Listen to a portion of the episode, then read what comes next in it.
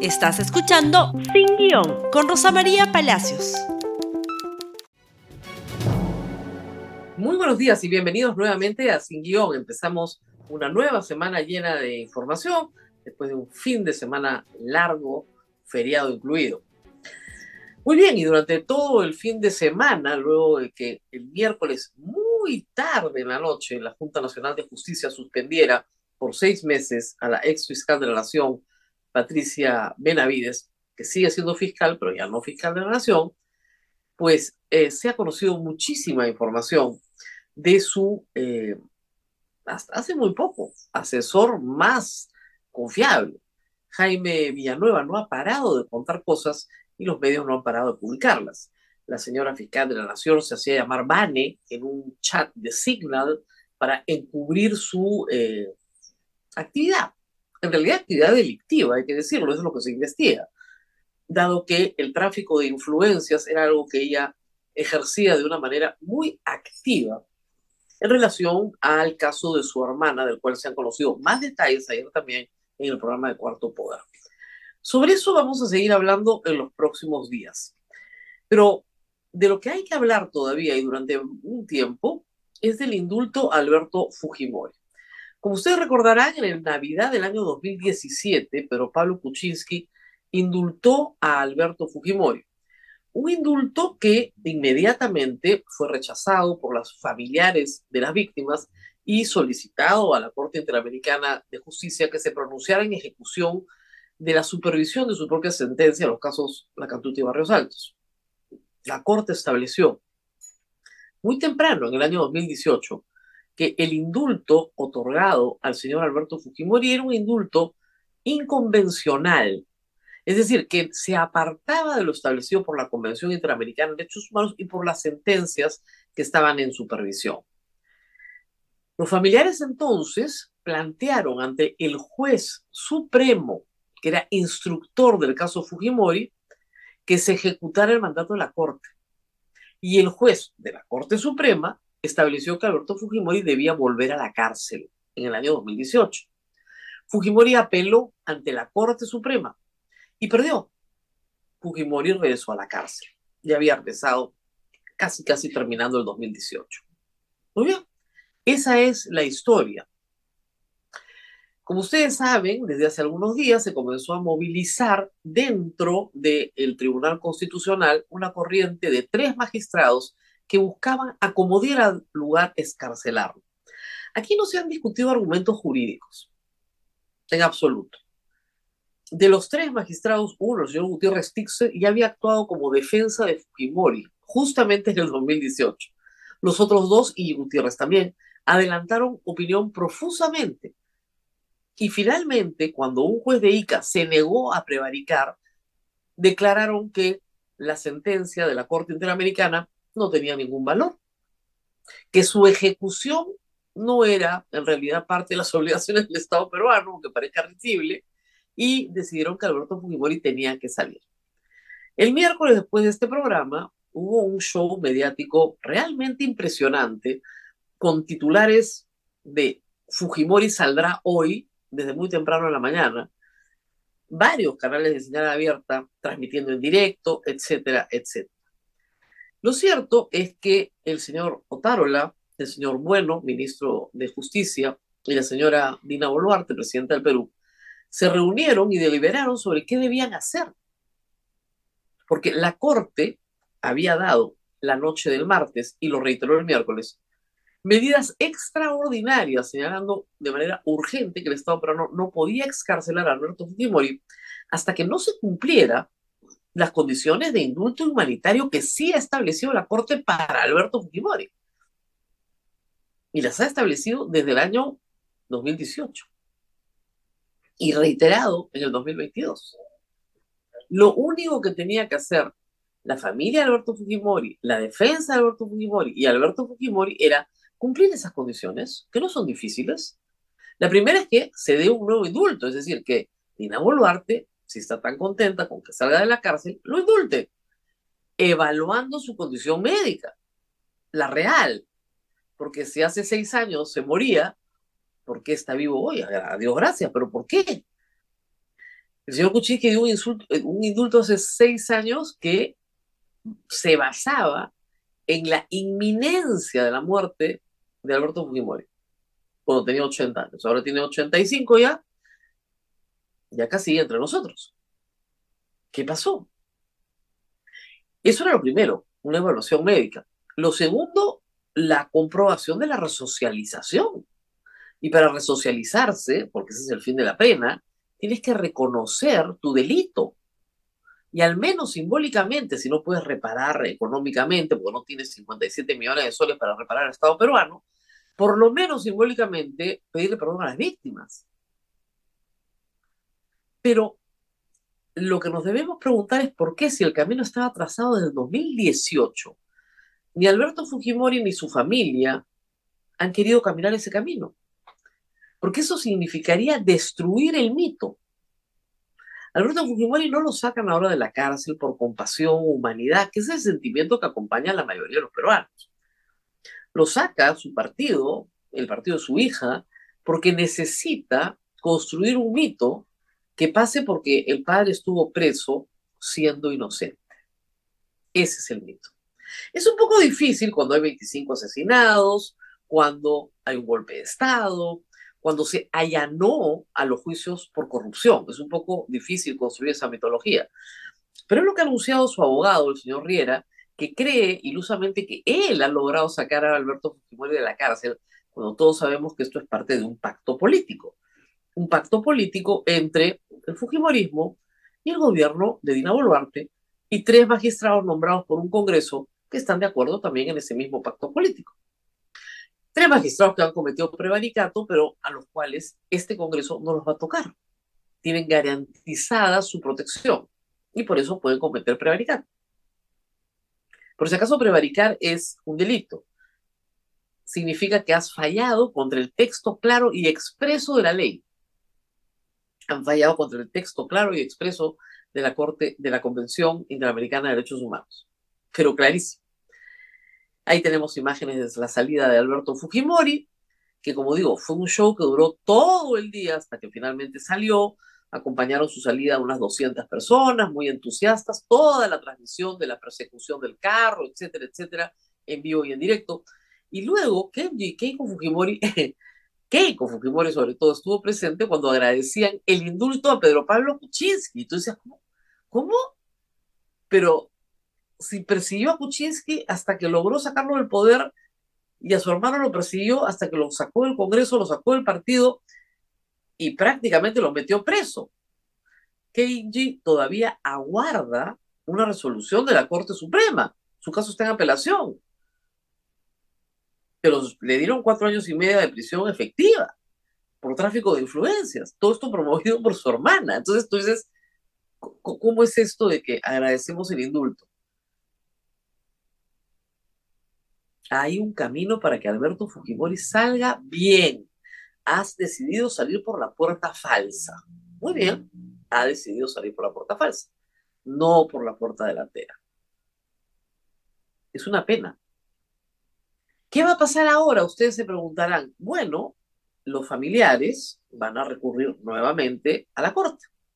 La Corte en supervisión de sentencia en las próximas semanas va a decir lo que ya ha dicho muchas veces, que Alberto Fujimori puede salir en la medida en que se cumplan las condiciones de un indulto humanitario. Si no se han cumplido esas condiciones, no puede salir. Y lo va a regresar a la cárcel. ¿Y qué va a hacer las familias? Seguramente lo más probable es recorrer el mismo camino que recorrieron en 2018 ir a la Corte Suprema del Perú, al juez de ejecución penal y pedirle que ejecute el mandato de la Corte Interamericana. Y este lo ejecutará mandando a Fujimori otra vez a la cárcel.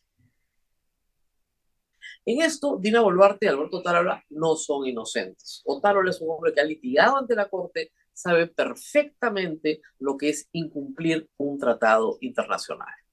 Y acá viene el problema más grave, porque no solamente es el futuro, el Fujimorismo y su partido y la mitología que quieren crear, y como dice Rosángela Barbarán, que hace juramentar a los jóvenes de su partido por el pensamiento Fujimori, sino de acá lo que se trata es de las obligaciones del Estado peruano frente al mundo. Dina Boluarte y su primer ministro Alberto Tararo están desafiando a la Corte Interamericana de Derechos Humanos, nada más y nada menos, desafiando a través del incumplimiento y colocando al Perú al lado de Venezuela. O de Nicaragua, que finalmente se salió hasta de la OEA. Tenemos obligaciones internacionales. No podemos desconocerlas. Entonces, en la noche del miércoles pasó algo extraordinario. Miren, esto es tan raro que quiero que lo escuchen ustedes. El canciller del Perú dijo lo siguiente. Expresamos de la manera más enfática que nuestro país reafirma su compromiso con el sistema de promoción y protección de los derechos humanos en el ámbito regional y universal. Y el cumplimiento de la sentencia del Tribunal Constitucional de modo alguno desconoce las obligaciones que se derivan de los tratados internacionales y del sistema interamericano de derechos humanos. Por tal virtud, ratificamos la firme adhesión del Gobierno de Perú a la Convención Americana de Derechos Humanos que garantiza la defensa de la persona humana y el respeto de su dignidad. Muchas gracias. El señor que sale al lado es el ministro Bueno, el de Justicia. A ver, a ver, a ver. Acaban de incumplir un mandato de medidas urgentes de la Corte ese mismo día en modo alguno quiere decir que desconozcamos. ¿Perdón? Han desconocido todo. Miren, para usar una metáfora, ¿ya? Este es el hombre que le saca la vuelta a su mujer descaradamente. La mujer lo ve, lo ve besando a otra y le dice, oye, me ha sacado la vuelta. Y él le dice, ¿yo? No. ¿Con quién? Yo no te saco la vuelta. No, no, no, no, no, tú estás confundido. Igualito es el gobierno peruano ha violado un mandato de la Corte Interamericana de Derechos Humanos. ¿Qué parte no entienden? La excarcelación de Fujimori viola un mandato directo y a mayor abundamiento, medidas urgentes garantizadas por la presidencia de la Corte. Y la Corte informa a través de su página web que el Perú ha violado las obligaciones y no solamente eso, el, Estado peruano responde que la página web no es el lugar para ah, hablar de estos temas, sino la misma Corte. Está informando lo que han hecho. El Estado peruano ha violado una sentencia de la Corte Interamericana de Derechos Humanos. Eso fue lo que pasó el miércoles, por si no lo entendieron. Y yo lo sigo repitiendo porque parece que hay un montón de gente que o ya lo olvidó o no lo entendió. Y un Estado no puede violar el mandato de una Corte Internacional de Derechos Humanos a la cual está adscrito. Porque si lo hace hay consecuencias. De repente no para estos tres magistrados, porque bueno, tienen la protección del Congreso de acá hasta el 2026, pasan piola. Han prevaricado abiertamente. Pero en fin, ¿no? De repente no para Dina, porque claro, entre el dilema de si no permito que salga, le digo al INPE, no se puede escarcelizar porque era el mandato de la Corte, yo no llego al 2026, porque los fujimoristas me vacan. ¿No? Entonces, bueno, pues juguemos al día a día, ¿no? Acá lo importante es durar. Ya, si un par de meses la Corte me lo regresan, ya, ya veremos qué hacemos en ese momento. Pero eso tiene consecuencias para el Estado peruano. Además, ya se trató de hacer. Alberto Fujimori lo trató de hacer en 1998. Él decidió por sí ante sí que se salía de la competencia contenciosa de la Corte, es decir, no obedecía los mandatos jurisdiccionales de la Corte Interamericana, pero sí denunciar el tratado, lo cual era inconvencional, la convención no lo permite. O denuncias todo el tratado o te quedas adentro o te quedas afuera, pero no te quedas a la mitad. Él sacó una resolución legislativa, el legislativo en 1998, con argumentos parecidos a los escuchados estos días, sacaron esa resolución. ¿Qué pasó? No pasó nada, porque la Corte siguió juzgando al Perú exactamente igual. Y para que tengan una idea clara de esto, se los voy a explicar. La Corte no tiene miles de casos contra el Perú tiene 55 casos en total desde que se creó la Corte. Nada más. Nueve tienen que ver con terrorismo. La gran mayoría son de derechos laborales. Son de pensionistas, trabajadores municipales, derechos laborales, la gran mayoría. No tienen el vuelo mediático que estos, por supuesto, ¿no? y otros sí, de graves violaciones de derechos humanos. Y dos de los más importantes son la Cantuta y Barrios Altos. Claro que sí. ¿Qué va a pasar ahora? Bueno, las víctimas van a seguir actuando, los familiares de los fallecidos van a seguir actuando y van a seguir litigando como han litigado por 31 años. Ahora el abogado, señor Riera, que cree que él ha sacado al señor Fujimori, ¿no? Y no se da cuenta que esto es parte de un acuerdo político donde lo jurídico tiene poco que ver. Eh, cree que puede anular el fallo de la Corte Suprema y así lo ha anunciado. Porque a ese camino van. Van al camino de construir un mito. Alberto Fujimori siempre fue inocente, estuvo 16 años preso injustamente. Nuestra líder Keiko Fujimori es pura porque ella no tiene, ¿no es cierto?, nada que ver con el padre, pero el padre es puro porque nunca hizo nada. Creo que les va a costar bastante construir ese mito. Vamos a hacer una pequeñísima pausa y regresamos con algo que creo que es muy importante. Ayer, en México, se premió un reportaje que nosotros ya hemos compartido con ustedes, pero vamos a volverlo a compartir. Se premió el reportaje que detalla la forma en que el gobierno de Dina Boluarte asesinó a 10 ayacuchanos. Hay otro reportaje sobre Juliaca, pero el que ganó ayer fue el de Ayacucho es un documento muy importante para la memoria histórica, justamente en los días en los cuales se quería manipular el asesinato de estos peruanos. Pero primero vamos a la pausa Samsung que nos espera y luego vamos con el reportaje.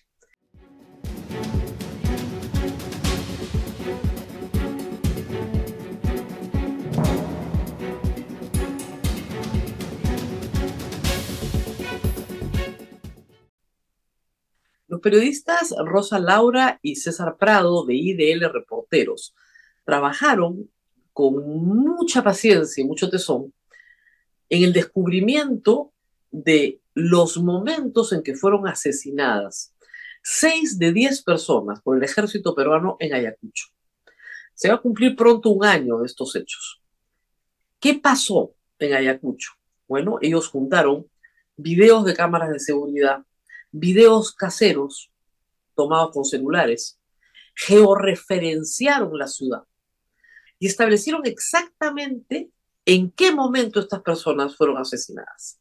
Las imágenes son muy fuertes, las he pasado antes, porque ustedes van a entender claramente que de estos seis de diez asesinatos documentados con video, ninguna de las personas asesinadas participaba en las protestas. Fueron víctimas inocentes del ejército peruano. Este reportaje ganó el premio Gabo, ya el año, este año también, y ha ganado el Colpín, por primera vez lo gana un trabajo peruano. Ese reportaje se ha escogido entre 200 reportajes de nivel latinoamericano e iberoamericano que tienen relevancia periodística y ha sido elegido por el jurado como el mejor. ¿Por qué? Porque les abre los ojos a un país que no quiere ver, que no quiere ver que esto ha pasado y que no quiere ver que la responsable era entonces la presidenta Dina Boluarte, que sigue siendo presidenta hoy, y el ministro de Defensa, que hoy es primer ministro, el señor Alberto Tarola. Al margen de las triquiñuelas de la señora fiscal Benavides para salir de las acusaciones en su contra y de acusar velozmente a la señora Boluarte, acá hay que identificar a personal militar que hizo la barbaridad que ustedes van a ver a continuación. Aquí no hay, y es importante decirlo, fallecidos en el aeropuerto. No.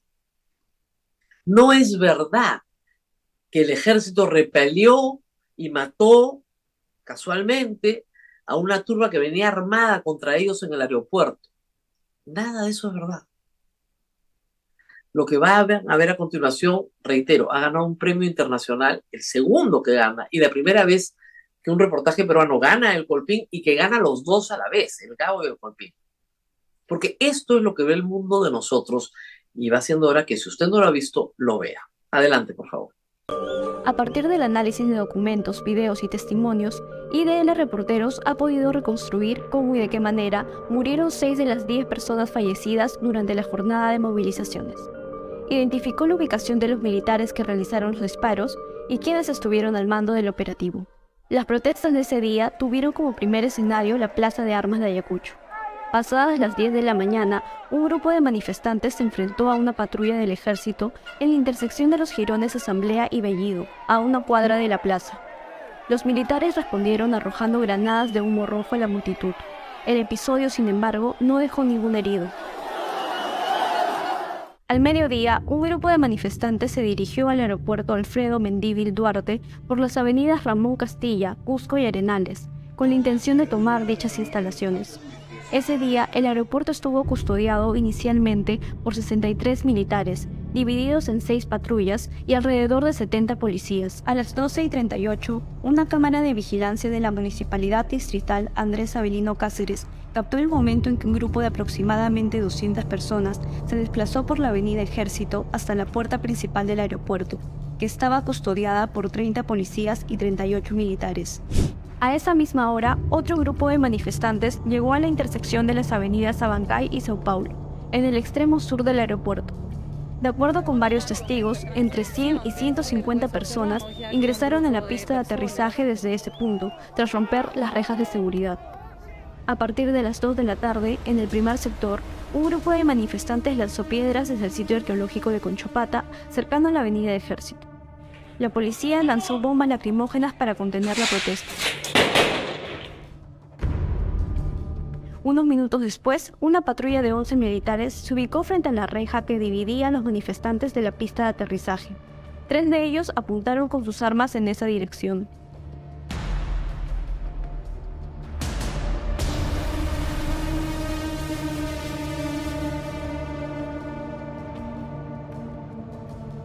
A las 2 y 5 de la tarde, una cámara de vigilancia de la municipalidad captó al operario de maquinarias Leonardo Anco Chaca siendo cargado por otros manifestantes. Anco había recibido una bala que le atravesó el tórax. Murió a las 4 de la mañana del día siguiente.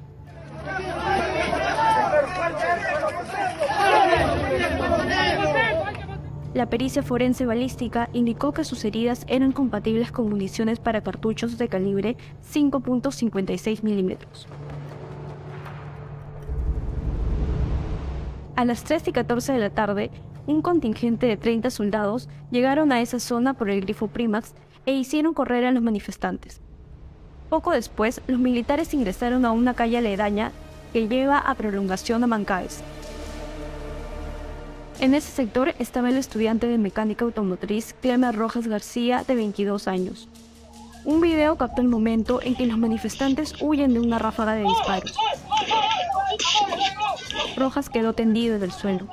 Había recibido el impacto de un proyectil de arma de fuego en el tórax. Una cámara de seguridad registró su traslado a las 3 y 23 de la tarde. Rojas fue cargado por los manifestantes, quienes lo llevaron con dificultad hasta el grifo Primax. Ahí se encontraron con los disparos de una patrulla militar y dejaron el cuerpo de Rojas.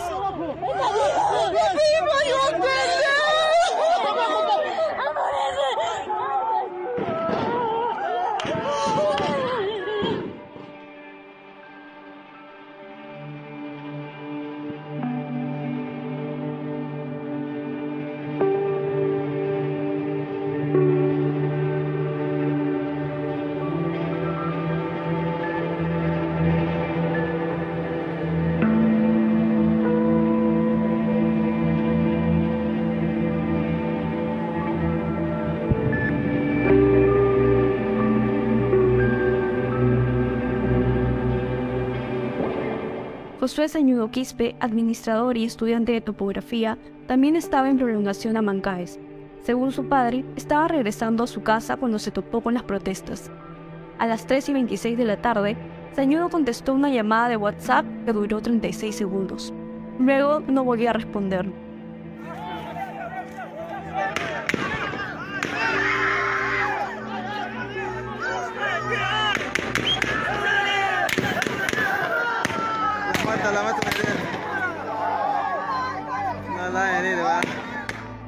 A las 3 y 28, una cámara captó a un militar disparando desde la avenida del ejército hacia la zona donde se encontraba Sañudo.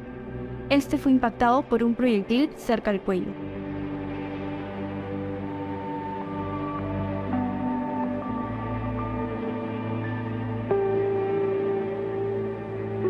A las 3.31 de la tarde, los manifestantes trasladaron a Sañudo en una camilla al centro de salud de Conchopata. Murió hacia las 4 de la tarde. Mientras esto sucedía a las afueras del aeropuerto, en la pista de aterrizaje los militares y policías se enfrentaban a otro grupo de manifestantes que se resistía a abandonar las instalaciones. Entre las 2 y 40 y las 5 de la tarde, los manifestantes ingresaron al aeropuerto varias veces, haciendo retroceder a los efectivos a punta de piedras. Finalmente, a las 5 y 4 de la tarde, los efectivos expulsaron a la turba con bombas lacrimógenas, disparos y hasta piedras. Una vista general a las 5.46 de la tarde mostró que la pista de aterrizaje se encontraba totalmente despejada. Sin embargo, de acuerdo con videos grabados por los vecinos, a partir de esa hora, una patrulla del ejército se ubicó en los exteriores del aeropuerto, en los cruces de Abancay con otras dos avenidas, Corpac y Los Ángeles. La cámara de seguridad de la municipalidad en esa zona no estaba operativa, pero grabaciones de negocios aledaños captaron momentos clave. A las 5 y 54 de la tarde, el chofer Edgar Prado Arango fue impactado por un proyectil de arma de fuego en el estómago, cuando se encontraba auxiliando a un herido, arrodillado en el suelo. Los disparos provinieron del cruce de las avenidas Abancay y Los Ángeles. A las 6 y 35, Christopher Ramos Aime, de 15 años, estaba en la alameda frente al cementerio, cuando Ramos cruzó la pista, fue impactado por un proyectil que entró por su homóplato y salió por su brazo izquierdo.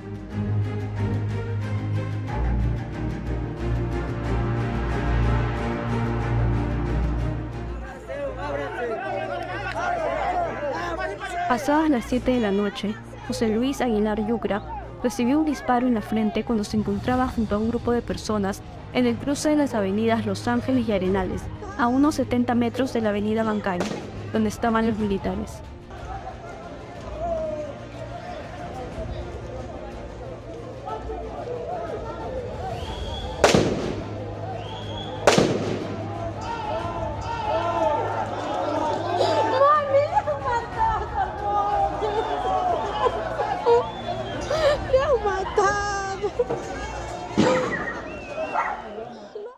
En las inmediaciones del cementerio también recibieron disparos el estudiante de administración Luis Urbano Saxara y el trabajador de construcción civil Raúl García Gallo.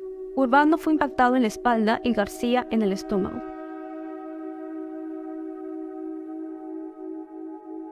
Las pericias balísticas forenses indican que las heridas de los muertos eran compatibles con municiones para cartuchos de calibre de 5 milímetros aproximadamente. Sin embargo, en el caso de Edgar Prado hay un elemento adicional. La bala se quedó alojada en su cuerpo. Se trató de un proyectil para cartucho de fusil HK o Galil calibre 5.56 milímetros. Según los informes remitidos por el ejército a la fiscalía, el 15 de diciembre los militares usaron fusiles Galil en el operativo en Ayacucho. Estos fusiles tienen un alcance efectivo estándar de 600 metros.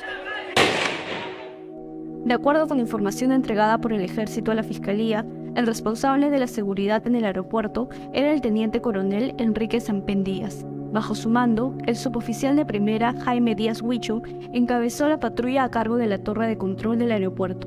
El técnico de primera Javier Aparicio Mario comandó la patrulla asignada al sector de Canal, Avenida Sao Paulo, y la patrulla ubicada en la Avenida Bancay y el cementerio quedó a cargo del capitán Víctor Grados Rivas. Hasta el momento, ni la policía ni el ejército han entregado los planes operativos de ese día a la fiscalía.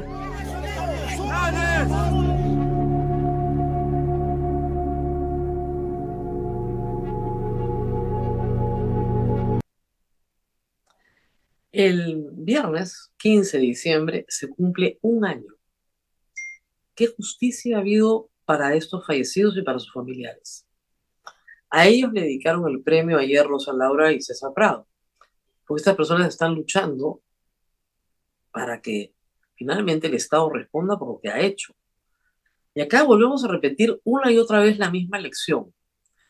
Si se cometen disturbios, si las personas están cometiendo un delito, se les detiene, se les procesa, se les condena, pero no se les mata. Y mucho menos, como ustedes han visto en varios casos, a personas inocentes que lo único que hicieron fue cruzar una pista, como un joven de 15 años que limpiaba tumbas en un cementerio. Un país no se construye si no se enfrenta a la verdad. Y en estos días en que todos quieren olvidar la verdad, qué bueno y qué refrescante es poderla recordar. El fin de semana 6, perdón, 7, 8 y 9 se han realizado manifestaciones de protesta en varios puntos del Perú. Muy poco en Lima. Y claro, como lo que no pasa en Lima no pasa en este mundo, se ha informado poco menos que nada. Pero sí, todavía hay un grupo de gente que está dispuesta a salir y a expresar su rechazo contra lo que viene pasando. Muy bien, nos tenemos que despedir. Nos reencontramos nuevamente el día de mañana. Hasta pronto. Gracias por escuchar Sin Guión con Rosa María Palacios. Suscríbete para que disfrutes más contenidos.